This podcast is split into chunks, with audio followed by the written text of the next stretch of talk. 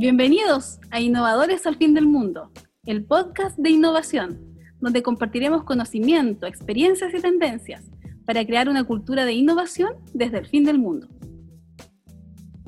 En Aldea Cowork encontrarás tu oficina online, dirección tributaria, dirección comercial, secretaria virtual y publicidad en nuestras redes sociales. Todo por 30 mil pesos IVA incluido. Para más información visita nuestra web aldeacowork.com.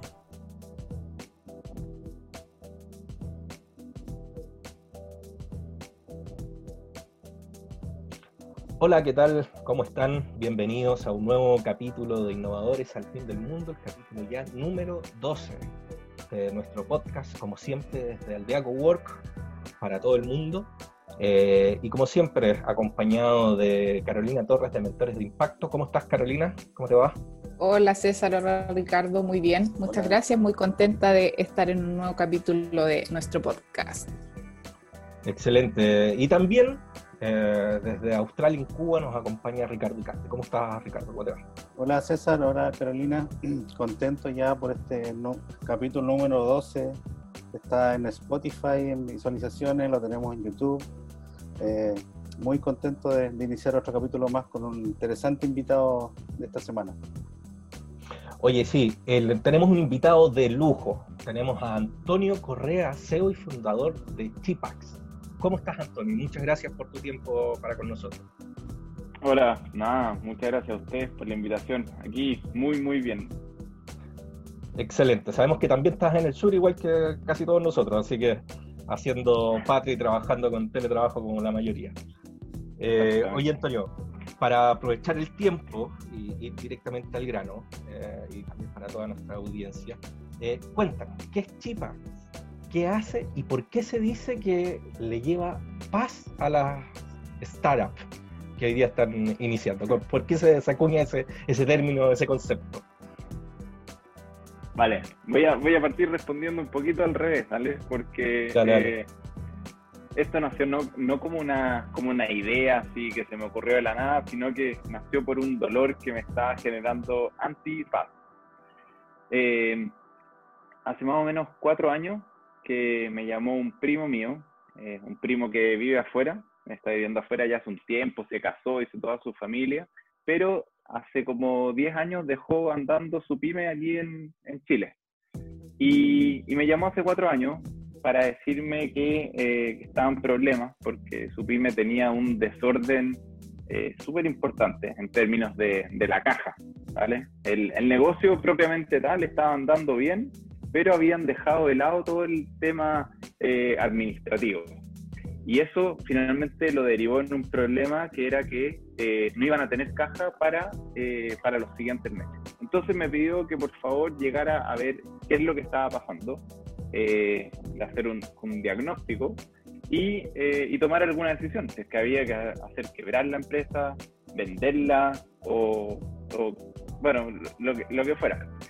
Y, bueno, y la verdad es que el proceso de levantar toda la información de, facturación, de clientes, de, las cuentas corrientes, de lo que se había facturado, lo que nunca se facturó, lo que se había pagado y lo que no se había pagado, eh, la verdad que fue un, un problema eh, bien doloroso, porque levantar toda esa información no es fácil. Hay que buscarla en distintas fuentes, como el servicio de impuestos internos, el facturador electrónico, la plataforma de remuneraciones, los impuestos, las cuentas corrientes, tarjeta de crédito. Entonces, eh, puede ser un, problema grande cuando tu empresa ya tiene eh, un, cierto nivel de facturación.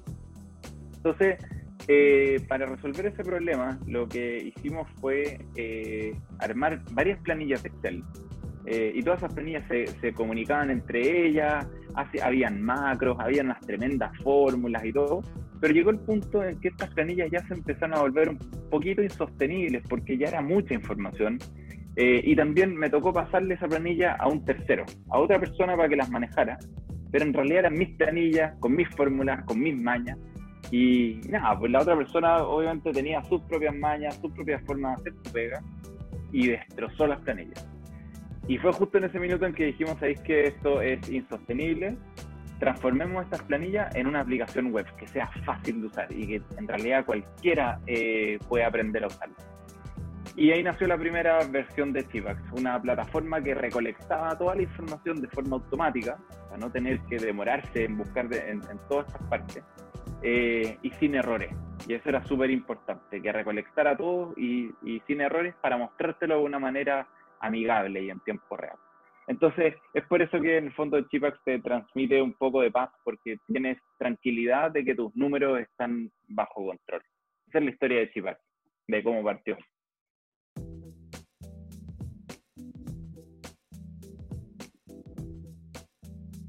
Oye, buenísima, buenísima historia.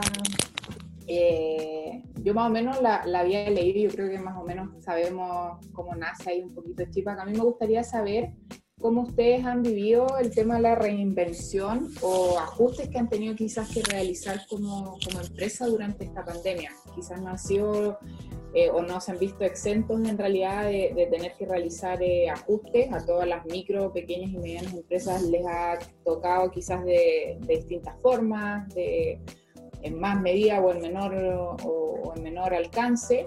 Pero ¿cómo han vivido todo este proceso? Tú, tu equipo de gente se pudieron, a pesar de que ustedes son una, una empresa tecnológica, quizás están muy eh, acostumbrados como al teletrabajo o a generar estas soluciones quizás de manera más rápida.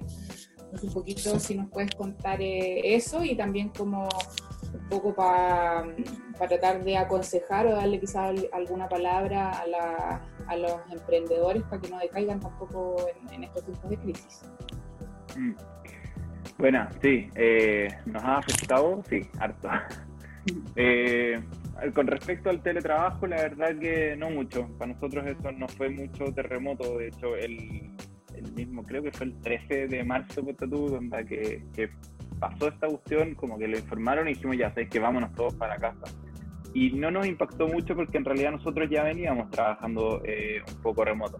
Cada uno trabajaba un día a la semana desde su casa, en el verano también había una semana que todos trabajaban desde donde quisieran, entonces teníamos ya más o menos implementadas las herramientas eh, tecnológicas para que cada uno pudiera trabajar desde su casa. Entonces, desde ese punto de vista, en realidad que nos te diría que nos afectó cero. Eh, hasta el punto que ya era demasiado teletrabajo. No nos veíamos las caras nosotros estábamos súper acostumbrados a, estar en la oficina riéndonos, lo pasábamos súper bien, eh, después de la oficina hacíamos panorama. Eh, en Chipax hay una cultura súper fuerte y el, equipo y el, grupo de personas que existe es súper unido. Entonces, eh, ahí sí hay un tema de reinvención, porque tú partimos haciendo ejercicios, todo por videoconferencia, celebramos también los cumpleaños por videoconferencia, nos juntábamos después de la pega a hacer una office por videoconferencia, eh, pero sí es difícil, eh, no es lo mismo, eh, entonces realmente va a ser un proceso que seguimos viendo, que nos tenemos que seguir acostumbrando a mantener esta cultura de equipo a la distancia. No es fácil. Ahora, ¿cómo, no, ¿cómo le ha afectado la pandemia a Chipax como, como pyme? Em, mira, afortunadamente eh, seguimos parados. Eh, el equipo sigue completo adentro, eh, no, nadie se ha tenido que ir, entonces la verdad que estamos relativamente súper bien. sí nos ha costado desde un punto de vista más, más como humano, porque cuando partió toda esta cuestión nos propusimos llamar a toda nuestra base de clientes, tenemos alrededor de 600 clientes, quisimos llamarlos para entender eh, en qué situación estaban y cómo Chipax los podía ayudar, o cómo podíamos aportar a que, eh, a que estuvieran mejor. Y, y la verdad que fue súper duro recibir y escuchar todas las historias que, eh, que, nos, que nos tocó, que nos, que nos tocó oír de los clientes, porque hay historias súper súper tristes eh, que, que, tiraban el ánimo del grupo bien para abajo porque en realidad son, son historias duras, súper duras, son esfuerzos de años de emprendedores que con esta cuestión, bueno, después, del, después de la, la crisis social en octubre, eh, que ya había sido un golpe bien duro, llegó esto que vino a rematar todo, eh, es duro escuchar toda esa historia pero bueno, nos sirvió también para entender bien eh, el panorama eh, y ver cómo podíamos nosotros aportar. Entonces nos, nos, afectó por un lado como equipo de, tener, de, escuchar estas historias y de tratar de, de, ayudarlos como emocionalmente, porque tampoco es que se pudiera hacer mucho. Eh, y también nos afectó desde el punto de vista financiero. ¿Por qué? Porque em, nosotros, nosotros lo que cobramos a los clientes es una suscripción mensual. O sea, así como uno paga un Spotify, eh, se paga Chipax, una mensualidad todos los meses. Y, muchos de nuestros clientes no querían dejar Chipax, pero tampoco tenían plata para pagarlo. Y por lo tanto, nosotros eh, les empezamos a financiar las cuentas eh, para que no tuvieran que dejarlas. Eh, y eso lo que hace es que nos atrasa todo, todos los flujos de nuestro plan. Entonces no, nos afecta porque nos, nos atrasa todo el negocio. claro, no nos mata, pero nos atrasa el negocio. Por eso digo que nos afecta, pero no nos mata. No, no, no es tan grave. Eh, entonces, te diría que esas son las dos cosas principales en que, en que nos ha afectado desde el punto de vista humano y desde el punto de vista financiero. Ahora, ¿qué hemos hecho para, eh, para atacar estas dos cosas? Desde el punto de vista humano, eh, yo me he encargado personalmente de conversar con cada uno de los que trabajan en Chipax, somos un equipo de 30 personas, de conversar y tratar de identificar cuáles son como los, los dolores más importantes de cada uno para tratar de mantener esa motivación alta. ¿vale? Eh, y creo que eso, como, eh, y esto es como un mensaje a los líderes de, de los equipos, creo que es algo súper importante hacer. Uno te irá, le irá a llorar al papá, a la mamá, para que, para que te ayuden a mantener ese ánimo arriba, pero uno como líder tiene que ser el doble, el triple o diez veces más fuerte, y porque tenéis que mantener la motivación de tu equipo súper alta. Eh, porque a ellos también les está afectando esta cuestión. Y tú quieres que ese equipo esté bien y que esté, eh, y que esté comprometido, que esté motivado, porque si es que porque eso contagia al final. Si es que tú ves a todo tu equipo que está motivado y que está, y que está tirando para adelante y que es optimista, eso va a contagiar al resto del equipo. Entonces ya se vuelve como un círculo virtuoso.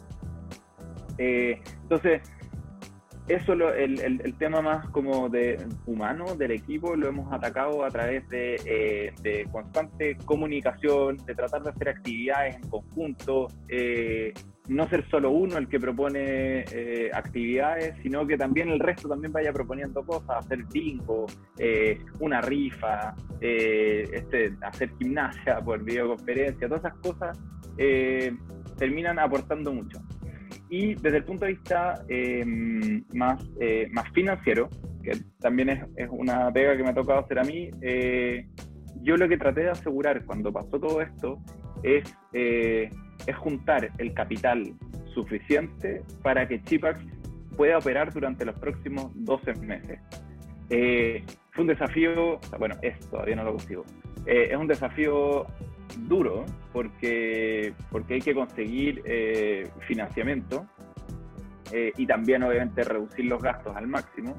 Y eso lo hemos hecho a través de usar los beneficios del Estado, que eso es, eh, son las postergaciones de IVA, postergar también el PPM, estoy pidiendo los créditos COVID, que también es una muy buena alternativa y además de eso buscar eh, con inversionistas, eh, eh, buscar, buscar financiamiento con ellos. Entonces es así como, como hemos atacado las dos cosas más fuertes que nos ha pegado, que es el tema humano y el tema financiero. Antonio, mira, te quiero contar que, como te habíamos mencionado, este proyecto Habla los Hornos, donde tenemos varios proyectos que están en etapa de idea, otros que ya son emprendimientos que buscan esta escalabilidad. ¿Cuál crees tú que puede ser un consejo eh, para ellos desde el punto financiero ya nos, ya nos diste la, visión de, la motivación desde el liderazgo, pero desde el punto de vista financiero, este, este flujo de caja que, hoy día está tan esquivo, ¿cómo crees tú que debiera manejar desde estas empresas que están iniciando? ¿Cómo se ordena? ¿Y, qué podría eh, entregarles Chipax, por ejemplo, si eh, decidieran tomarlo para, desde un arranque, por ejemplo? Mira, siendo súper honesto, eh, Chipax no está. Eh, yo no recomendaría Chipax para una empresa que está recién partiendo.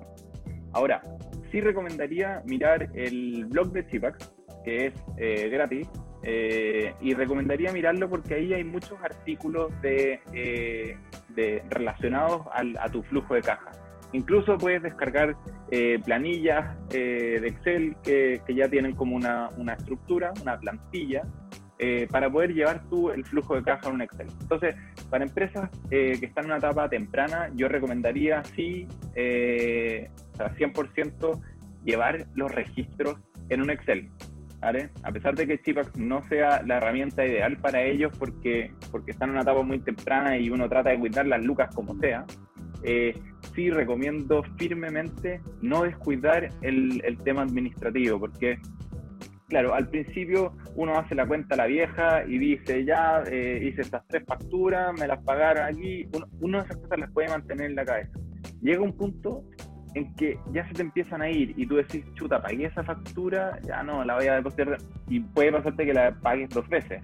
Eh, y ojalá tengas un proveedor suficientemente honesto que te diga, oye, ya me la pagaste. Pero eh, entonces llega un punto en que es importante llevar este orden y, es súper importante, uno, para la tranquilidad del propio emprendedor, de decir como, o sea, ya no tengo que almacenar eh, toda esa información en mi cabeza, sino que puedo descansar en que la tengo controladita en, eh, en, una, en, una, planilla Excel.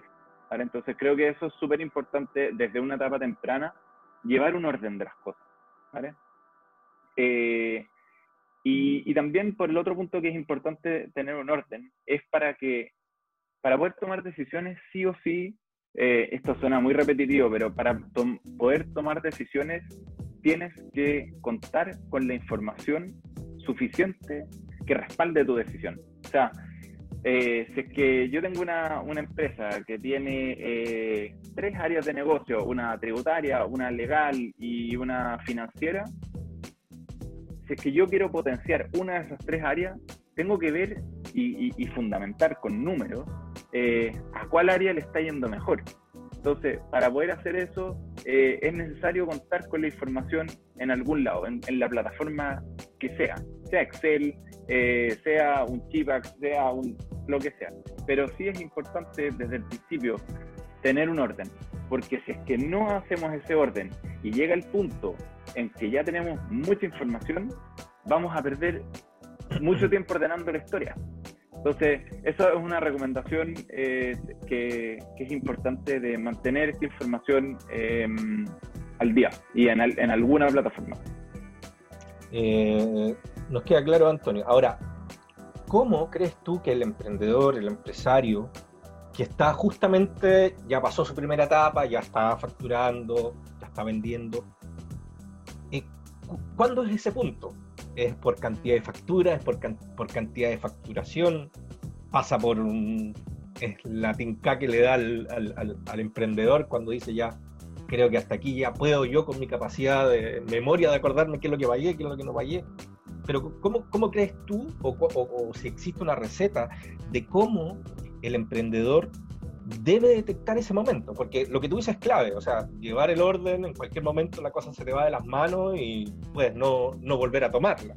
Entonces, ¿cómo crees tú o, o qué, qué preguntas se debería hacer el emprendedor para detectar si está en ese momento no de, de, comenzar a ordenar sus su finanzas principalmente. Mm. Mira, a ver, eh, partamos de la base que eh, todos ellos, de, los que me, de lo que me estáis mencionando, todos ellos ya usan un Excel, ¿vale? Eh, yo te diría que el punto en que es necesario pensar en un, en un sistema es cuando lo empezáis a pasar mal. Es cuando tú, tu gata dice, ¿sabes qué? No, esta cuestión ya me tiene hasta aquí, eh, estoy chato. Eh, ese es el punto de decir como el dolor es suficientemente grande como para empezar a pagar por una plataforma. O sea, ¿por qué? ¿Por qué lo digo? Eh, porque el dolor es tan grande de mantener esas planillas de Excel que tú efectivamente vas a ver valor en estar pagando una plataforma que te automatice esas tareas. Entonces, creo que es súper necesario lo que tú decís de, de, ese sentimiento de guata, o sea, sentir el dolor de, de, manejar esas planillas de Excel, que es algo que nos no, ha pasado a todos. Yo al principio no estaba chipa, usaba Excel. Eh, entonces, sí creo que es necesario sentir ese dolor eh, y para que después tú valores lo que es tener el, el sistema. Perfecto. O sea, tú dices que, que, uno se debería ya dar cuenta que ya no lo estamos haciendo bien, que ya me está generando problemas y de ahí eh, tomar eh, un, producto o un servicio en realidad como, como Chipax. Yo creo que, que muchos hemos pasado por, por eso, eh, por ese dolor de guata, como dices tú. ahora, yo creo que también las personas deberían o, existir la manera en que antes que pase eso también puedan también tomar esa decisión. Yo creo que eso es valorable. bueno, ¿Para qué sufrir? igual, igual es bueno sufrir un poquito. No, sí, estamos claros que así se aprende. Parte de la no, pero piensa, piensa que todo el rato que el emprendedor le está destinando a este tema administrativo, que mira, no nos hagamos los tontos, el tema administrativo es una lata, ¿vale? Eh, para uno como emprendedor quiere dedicarse a desarrollar su negocio, que es lo que mejor sabía hacer.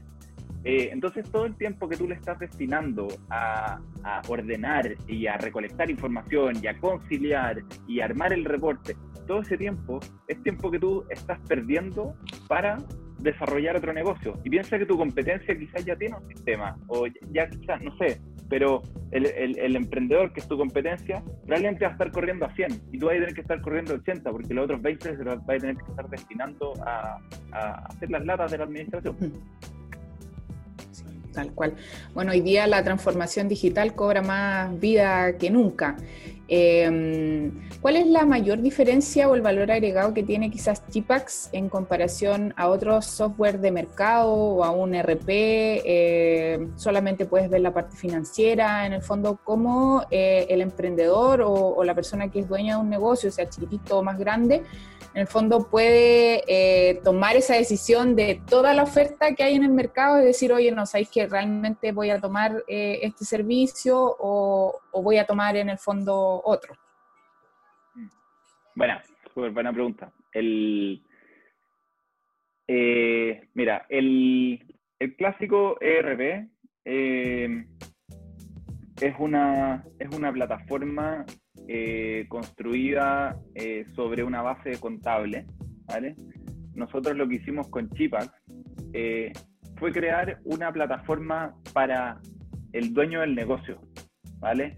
Pensaba para el dueño del negocio y no para su contador. ¿Por qué? Porque Chipax es una, es una herramienta que te ayuda en el día a día de la gestión de tu flujo de caja. Y en la mayoría de los casos, nosotros como pyme, el contador no es parte de nuestro negocio, sino que es generalmente un externo. Y ese contador externo lleva la contabilidad de tu empresa y lleva la contabilidad de otras 50 empresas también. Entonces, en el minuto en que tú quieres ver tu reporte, quieres ver un estado de resultados, o quieres ver cuánta plata te debe un cliente, o quieres ver si es que eh, te, pagó el, cliente la factura de enero, eh, es necesario de que tu contador tenga la información al día para tú poder consultarla. Entonces, eh, dependes de tu contador para poder ver los distintos reportes. Y además los clásicos ERP, eh, tiene, como te decía antes, tiene una base contable. No es fácil de usar. No es fácil de implementar. Tienen costos de implementación que son más bien elevados eh, tú como pyme, ya el tema administrativo es una lata. Entonces, tú como emprendedor, eh, cuando quieres llegar a revisar cualquier número, tener que entender la base contable eh, para poder recién ver un reporte, se pone aún más fome. Entonces, esa es la principal diferencia, que Chipax es una plataforma que está diseñada y pensada para el emprendedor mismo y no depende del contador para que tú puedas ver los reportes, porque se construye directamente sobre el flujo de caja. Y el ERP eh, está construido sobre una base contable, más bien para el contador. Eh, y una vez que la contabilidad está al día, puedes ver tus, eh, todos los reportes y, bueno, todas las cosas que, trae el ERP. Antonio, me gustaría hacer un poquito de recuerdo de, las diferentes etapas que ha tenido Chipax. nos comentabas que pasaron por un fondo semilla, han levantado inversiones. ¿Cuál crees tú eh, que es el momento adecuado a veces para preparar una ronda de inversión o, o cuándo concretarla, porque son diferentes tiempos. Cuéntanos un poquito cómo ha sido la experiencia de Chipac en estas diferentes etapas. Ya, sí. Mira, partimos antes que el semilla. Eh, partimos con eh, ahí como una está el típico eh, la triple F, son los friends, family and fools. partimos primero con yo hablé con, con, primos y con amigos y familiares y ahí logré levantar un poquitito de capital a través de deuda y con eso partimos. Ahí partió Chipac. Eh, después de un tiempo eh, nos ganamos un SAF, eh, esos fondos que son de 60 millones, y hasta ahí no habíamos entregado ningún porcentaje de, la propiedad de Chipac. Ahí los cuatro cofundadores teníamos el 100%. Y, y con, esa, con esa plata que, que, tuvimos, que era, que era poquita, nos dedicamos a a probar nuestro modelo de negocio, ¿vale? Y, y para hacerlo bien simple, lo que nosotros queríamos demostrar era que cuando invertíamos uno, saliera más de uno, ¿vale? Eh, queríamos demostrar eso y tratar de afinar esta máquina, que cuando le metíamos uno, saliera más de uno, queríamos hacerlo eh, algo escalable, ¿vale? Una maquinita que funcionara bien y eh, ir probando y le, y le metíamos uno y a veces salía menos que uno. Entonces teníamos que pivotear el modelo. Pero lo importante fue que, que con, con, esta plata que conseguimos al principio, eh, construimos esta maquinita, eh, fuimos afinando este modelo de negocio. Eh, sabíamos que cuando invertíamos en marketing nos iba bien con esa inversión en marketing. Entonces, una vez que tuvimos esta maquinita bien aceitada, fue que decidimos vamos a hacer nuestra primera ronda de capital. ¿Por qué? Porque nosotros sabíamos que eh, con esa ronda de capital eh, se la íbamos a invertir a esta maquinita y la maquinita iba a, eh, a, sacar más que la inversión. Entonces, fue en ese minuto en que decidimos hacer el levantamiento de capital. Una vez que esta maquinita estuvo probada, probada y probada y probada. ¿Cuánto le invirtieron ahí en esa, en esa etapa, Antonio? ¿Quién fue quien 300 mil dólares. ¿Quién entró a invertir ahí? Ahí entró eh, Chile Ventures, que es un fondo, es un fondo liderado por Felipe Mata. Eh, ahí lo, pueden buscar. una tremenda persona, Felipe. Muy seco además. Eh, también entró un inversionista ángel que se llama Juan Cristóbal Pavés. Y también entró un cliente de nosotros, un cliente muy fan de, de Chipax que se llama Platanus, que también son los de Fintual y Buda. Ellos también, unos cracks. Eh, nos gustan mucho nuestros inversionistas porque eh, cada vez que los necesitamos eh, nos dan los tremendos, tremendos consejos, tremendos contactos y eso la verdad que nos aporta muchísimo. No son inversionistas que nos estén que nos estén joteando ahí todo el día, pero, pero sí cuando los necesitamos están ahí y eso se agradece mucho. ¿Cuánto duró ese proceso de, levantamiento capital? ¿Fue largo? ¿Fue corto? ¿Sufriste mucho no? Largo, eh, aburrido, eh, cansador, eh, desmotivante. Duró como seis o siete, meses, siete meses. Y sí, la verdad que, escucha, en general no, no, escucho muchas buenas experiencias de los procesos de levantamiento de capital porque, eh, nada, es una pega full time de generalmente el, el, líder del equipo, el gerente, bueno, en, empresas, las pymes, no sé si tienen un gerente general y además un gerente de finanzas no es el caso nuestro. Entonces es una pega full time eh, que tengo que hacer yo y la verdad que a mí personalmente no, me gusta mucho, me gusta mucho más meterme en el, en el negocio mismo que me, raya.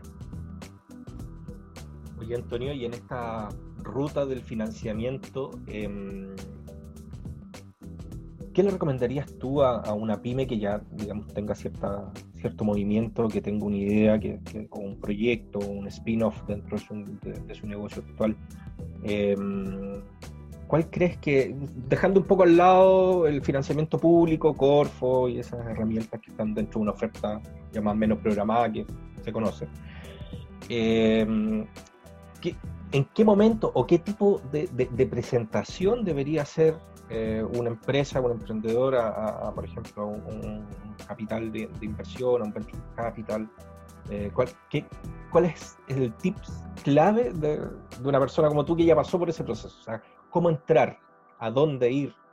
¿Qué hacer? ¿O cómo presentar la idea? Mira, para, para presentar la idea, eh, esto, esto es bien como estándar.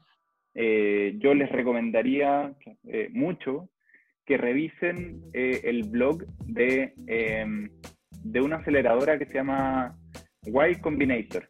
Y Combinator. ¿Vale?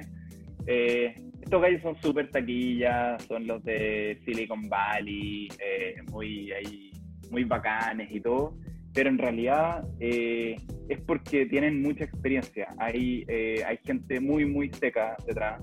Eh, bueno, y en este blog hay infinita información, hay infinitos videos y también existen como plantillas de, de, de, estas presentaciones a inversionistas, que generalmente se llaman DEX, ¿vale? Entonces, eh, desde ahí tú te puedes bajar como una, una, plantilla, que en el fondo te, en esta plantilla te dicen como ya, en la diapositiva 1 tú vas a describir el problema, en la diapositiva 2 la solución, en la diapositiva 3 el equipo, eh, la atracción, cuál es la estrategia, cuánto capital están levantando. Entonces, eh, yo recomendaría, que es algo que hicimos nosotros, usar esta plantilla porque tiene cierta estructura y al final los inversionistas eh, están acostumbrados a, ver esas, eh, todas esas cosas del negocio.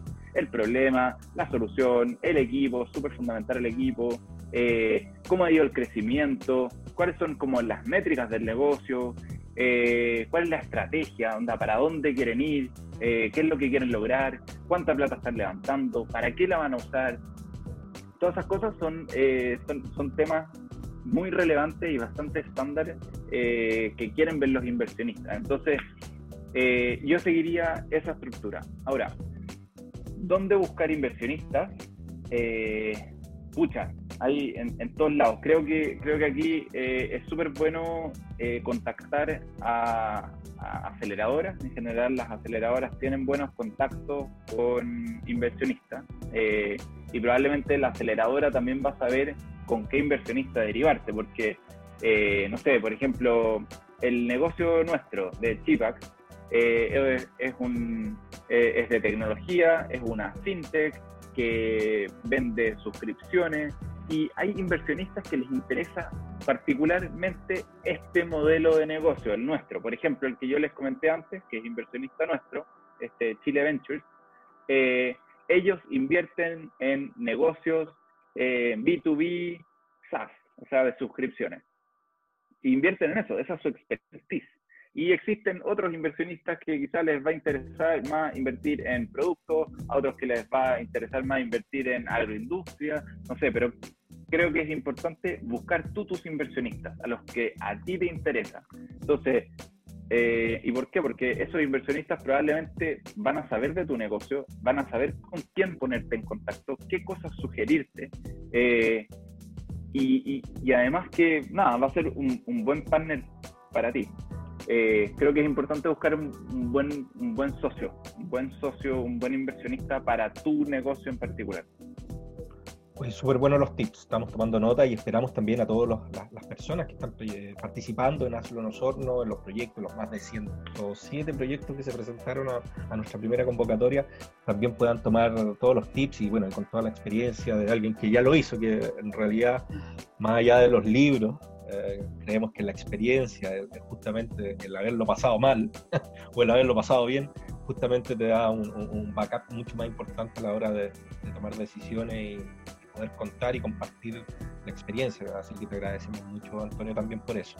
Eh, bueno, ya estamos sobre el tiempo. Carolina, Ricardo, no sé si tienen alguna otra consulta, pregunta, comentario para Solamente, solamente para apoyar ese, esos tips que, dijo Antonio. La semana pasada recién hubo el reverse speech de, de todos los fondos por ahí, así que lo vamos a publicar en lo, vamos a dejar el link en el, en el video en YouTube para que puedan revisar todos los fondos donde están las tesis de inversión, para que conozcan a los inversionistas de, Antonio también, que estaban ahí presentes también.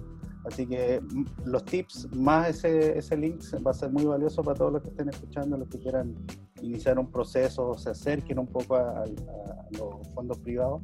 Así que ahí vamos a dejar el, link a ese, ese video. Sí, correcto. Está muy bueno ese video. Yo también lo acabo de ver y salen muy casi todas las, Faltaba eso de ellos. Los Venture Capital, claro. muy, muy, muy bacán ese video. Sí. Hay mucha información, así que lo vamos a dejar justamente linkeado a, este podcast. Eh, bueno, nada más que agradecer, Antonio, tu disposición, tu tiempo para nuestro podcast y éxito en todo. Así que muchas gracias, Antonio, CEO y fundador de Chipax.